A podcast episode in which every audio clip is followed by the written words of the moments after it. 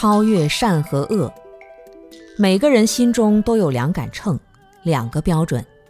这两个标准造成了我们人格的分裂，对自己的要求和对别人的要求不一样。比如自己不做功课，会说“我今天头晕，休息一下”；别人不做功课，你会说“你干嘛不做功课呢？头晕一点有什么关系？还不好好用功？”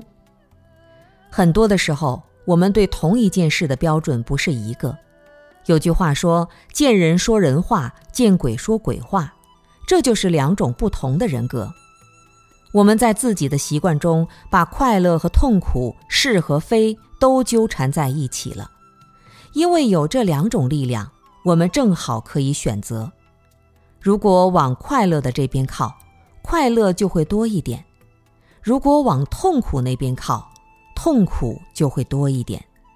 就看自己愿意往哪个地方靠。有的人已经彻底被痛苦拉过去了，自己没有力量改变；有的人被快乐拉过去了，没有痛苦可言。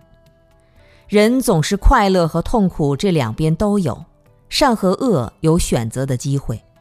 对于出离的心，一般人感受不到，只有超越了善和恶，打破了我执，才能看到生命的真相。